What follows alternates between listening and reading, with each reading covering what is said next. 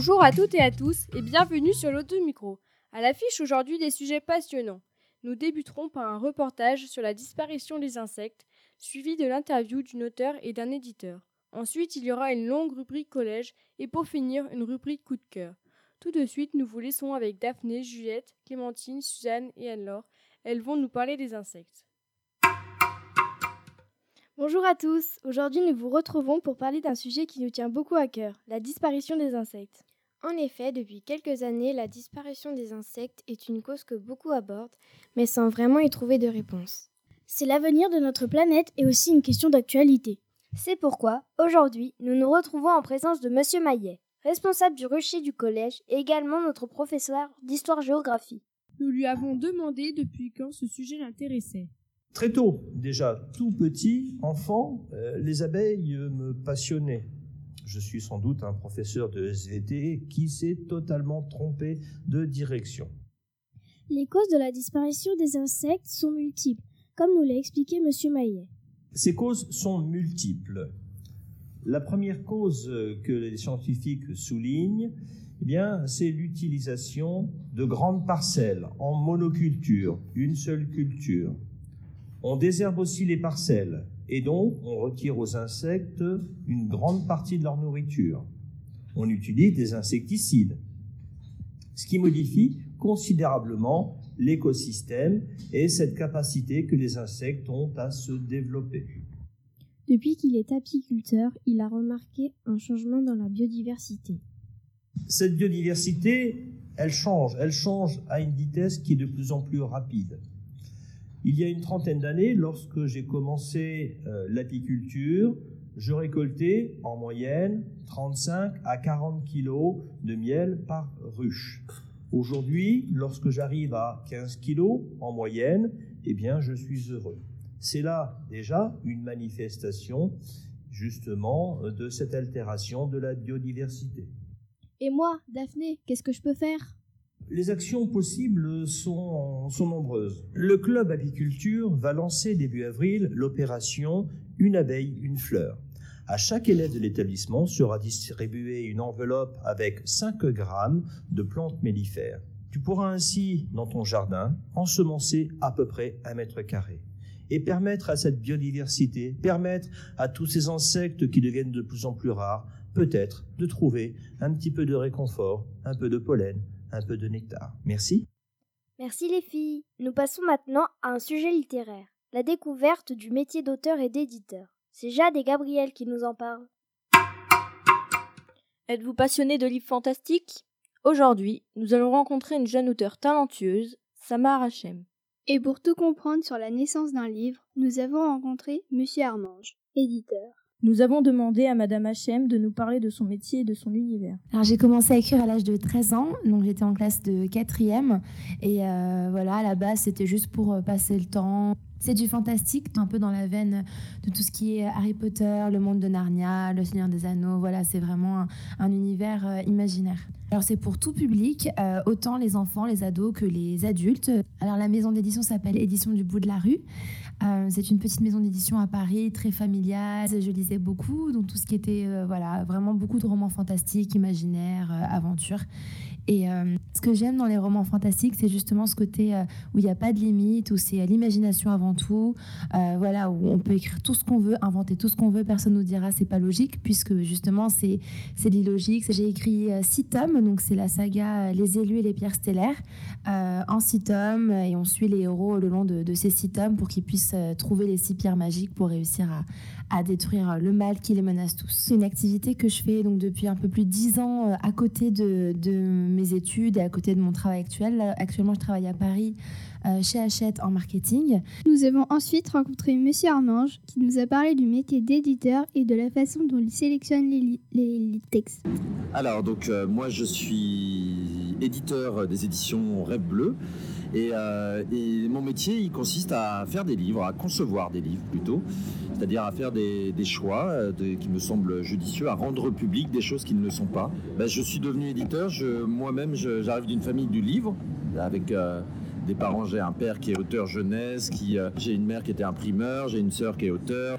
Donc voilà, j'ai baigné un peu dedans depuis toujours et donc j'y suis venu assez naturellement. Alors peu, j'ai travaillé pour une, maison d'édition qui s'appelle Art Recherche et Création.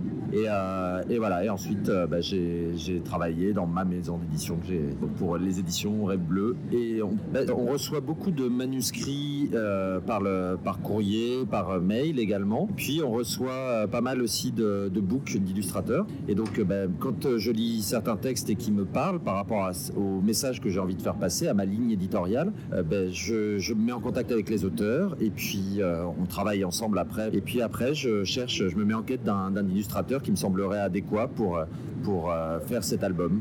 à peu près 200 aujourd'hui. Auteur au sens large, un auteur, c'est pas que celui qui écrit.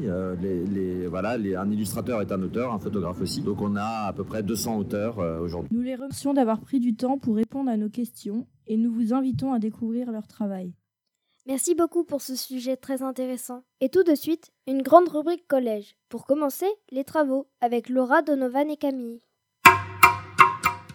Nous allons vous parler d'un sujet assez imposant dans la cour depuis quelque temps. Bien sûr, vous l'avez compris, nous allons vous parler des travaux. Nous nous sommes intéressés à ce projet car nous savons que cela vous concerne autant que nous. Et puis, c'est notre quotidien. Pour cela, nous avons rencontré Monsieur Romain Pernet, l'architecte du projet. Actuellement, la vie scolaire et les toilettes sont en cours de construction. Ensuite, ce sera au tour du préau, comme nous l'a confirmé l'architecte. À la suite de la construction de ce préau, on va démolir les anciens sanitaires et le préau actuel. Donc déjà, la cour, elle va être totalement agrandie. Et puis, il y aura de nombreux aménagements dans la cour. Le CVC, Conseil de vie collégien, a participé à de nombreuses réunions avec l'architecte pour faire des propositions à partir des envies des élèves ce serait des jeux Est-ce que ce serait plus de verdure, plus d'espace paysager, des bancs, euh, des petites zones plus intimes, plus intimistes, d'autres espaces de jeux de football, de, handball ou autres Plusieurs zones où vous pourrez euh, réfléchir. Euh, au niveau de la cour, près du nouveau préau, près du CDI, et euh, là où il y avait l'ancienne demi-pension. Euh, des petits espaces de lecture éventuellement, on a un jeu d'échecs euh, de grande taille. tout ça, c'est pas encore, pas encore finalisé, hein, c'est pas encore, pas encore acté, mais c'est, en recherche. Donc là, on va travailler jusqu'aux prochaines vacances du mois de juillet. Et puis après, nous, pendant les vacances, on va commencer à faire des, des petits travaux que vous découvrirez la nouvelle demi-pension elle, sera construite, euh, il y a 24 mois de travaux à peu près, donc dans deux ans. Donc elle sera opérationnelle d'ici deux ans. Donc les espaces, les nouveaux espaces paysagers extérieurs de la cour, ils seront définitifs que dans deux ans également. On les verra pas tous euh, à, la, prochaine rentrée. Les nouveaux sanitaires, euh, oui, tout a été déjà défini. On est sur un habillage qui va être un peu comme ce que vous avez au niveau de l'entrée du collège. Vous avez, c'est des grandes plaques devant l'entrée, ben il y a des nuances de gris, de noir, et puis il y a aussi l'effet euh, un peu jungle autour de l'ascenseur. Euh, à l'intérieur, côté intérieur de la cour, on a pris euh, des, panneaux de même style, mais en, teinte bois, un bois blanc. Donc vous avez l'image qui, qui est sur le panneau de chantier à l'entrée du collège. Donc ce sera assez blanc. Donc vous aurez une amélioration aussi de la thermique au sein, au sein des salles de cours. Nous avons hâte de voir la suite. Merci à vous trois. Nous continuons la rubrique collège avec le projet Slam du SECPA que nous présentent Emma, Enzo, Marvin et Antonin. Merci Anne-Laure. Et effectivement, nous avons choisi de vous parler d'un projet Slam qui a lieu en ce moment au collège. Ce projet concerne toutes les classes SECPA. Le Slam, c'est un texte court, dit à l'oral et en public. Nous avons profité de la présence de Laurent Étienne au collège pour l'interviewer. Nous lui avons demandé s'il était slammer professionnel et comment il avait commencé le slam. Eh bien, j'ai commencé le slam il y a un peu plus de dix ans et, euh, j'ai découvert le slam euh, dans un bar. Et ouais, dans un bar, il y avait une scène de slam. Moi, je connaissais pas du tout le slam. Euh, et puis, bah, il s'est passé un truc assez rigolo. J'ai vu des gens venir raconter des histoires Alors je t'avoue que sur le coup, moi je croyais que le slam c'était un truc euh, un peu dépressif ou un truc un peu bizarre euh, de rappeur ou je sais pas quoi. Puis en fait, je me suis rendu compte que c'était pas du tout ça, que c'était un truc vachement plus rigolo, vachement plus fun, vachement plus rock'n'roll. Et puis bah j'ai vu tout simplement un coup de foudre et, euh, et je me suis dit je veux faire comme ces types-là. Le slam permet de transmettre des émotions comme nous l'expliquait Laurent Etienne. Le slam, c'est un petit peu comme la vie. Il y a des moments euh, très rigolos, on raconte des choses drôles, et puis il y a des moments, euh, on raconte des choses un petit peu plus sérieuses, et parfois des choses un petit peu tristes. Mais on s'amuse et on prend du plaisir. C'est surtout ça l'important. Lors des ateliers slam, son but est de nous apprendre à écrire et à slammer tout en respectant les règles. Donc là, on a bien un début, un milieu et une Super, au top, génial. Là, il est bien. Là, on a un texte, là. On tient un bon texte. Et là, en plus, t'es sur le délai. Un texte de slam ne doit pas dépasser 3 minutes. Bien, ok. Laurent Etienne intervient beaucoup dans les établissements scolaires et aime travailler avec les élèves quand j'ai découvert le slam, je me suis rendu compte qu'on pouvait euh, vraiment s'amuser en écrivant, qu'on pouvait vraiment se marrer et, euh, et que c'était un truc plutôt cool. Et puis bah, j'ai eu envie de le partager euh, avec des élèves et puis bah, j'ai eu de la chance parce qu'à chaque fois que je viens faire du slam dans les classes, eh ben, je rigole bien, les élèves rigolent bien, on passe souvent un très bon moment ensemble. Pour finir, nous vous proposons d'écouter un extrait d'un slam de Laurent Etienne. Est-ce que dans la vie, il y a des choses qui vous énervent? Ouais. Ouais, moi aussi. Ouais. Bah moi j'ai moi j'ai mieux. Écoute bien parce que je voudrais te parler d'un de ces trucs importants. Hmm. Un truc qui me prend la tête, mais ma foi, c'est marrant. Alors peut-être que vous aujourd'hui à dormant, vous m'expliquerez pourquoi.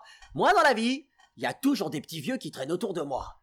Un exemple, je suis malade, mais faut que j'aille au boulot. Je me dis que je vais chez le médecin et je passerai super tôt. Me voilà arrivé sur les coups de 7 heures. Et là, il y a déjà 15 vieux depuis une demi-heure. Bazar, c'est pas possible, ils se sont pas couchés ou ont piqué les clés juste pour pouvoir rentrer. Puis en fin de matinée, je vais à la boulangerie. 30 minutes pour manger, un vieux sandwich pourri, et là, ça ne loupe pas. Il y a un petit vieux devant moi, qui hésite entre un éclair ou fondant chocolat. Merci au SECPA pour ce beau projet. Passons maintenant au coup de cœur avec Gabriel et Jade. Tout d'abord, un livre. Jade, quel est ton livre coup de cœur? Mon roman coup de cœur est Orphelin 88. Ce livre parle d'un garçon qui a perdu la mémoire. Il a été retrouvé dans les débris d'une maison pendant la guerre 39-45 en Allemagne. Ce livre est empli de suspense et de rebondissements. Il a été écrit par une, grande auteure française qui a reçu des prix littéraires, Sarah Cohen-Scally. Et toi, Gabriel, quels sont tes coups de cœur? Mon manga coup de cœur s'appelle The Promised Neverland. Il parle d'une bande d'orphelins en 2045 qui vit une vie merveilleuse jusqu'à ce qu'ils découvrent l'affreuse vérité de l'orphelinat de Gracefield House. L'histoire a été écrite par Kayu Chirai et illustrée par Pozuka Demizu. J'ai aimé ce manga car il est plein de fantaisie et de suspense. Ce manga est disponible au CDI. Mon film coup de cœur s'appelle Les Animaux Fantastiques 2. Il raconte l'histoire d'un jeune magicien prénommé Norbert accompagné de Tina, Kenny et de Jacob. Ils vont, Ils vont partir en mission pour déjouer l'attaque d'un célèbre sorcier. De nombreux dangers vont se dresser sur leur chemin dans un monde magique plus dangereux et divisé que jamais. Merci les filles pour ces belles découvertes. Pour finir, nous passons à l'agenda. Donovan, que faut-il retenir dans les mois à venir? J'espère que vous n'avez pas oublié de planter vos graines pour le concours Une abeille, une fleur qui se terminera le 15 juin. Pour les élèves de 3e, le brevet aura lieu le 27 et 28 juin. Les cours seront banalisés pour les autres niveaux. Le, la fête du collège se déroulera le 1er juillet. Le contenu vous sera bientôt dévoilé.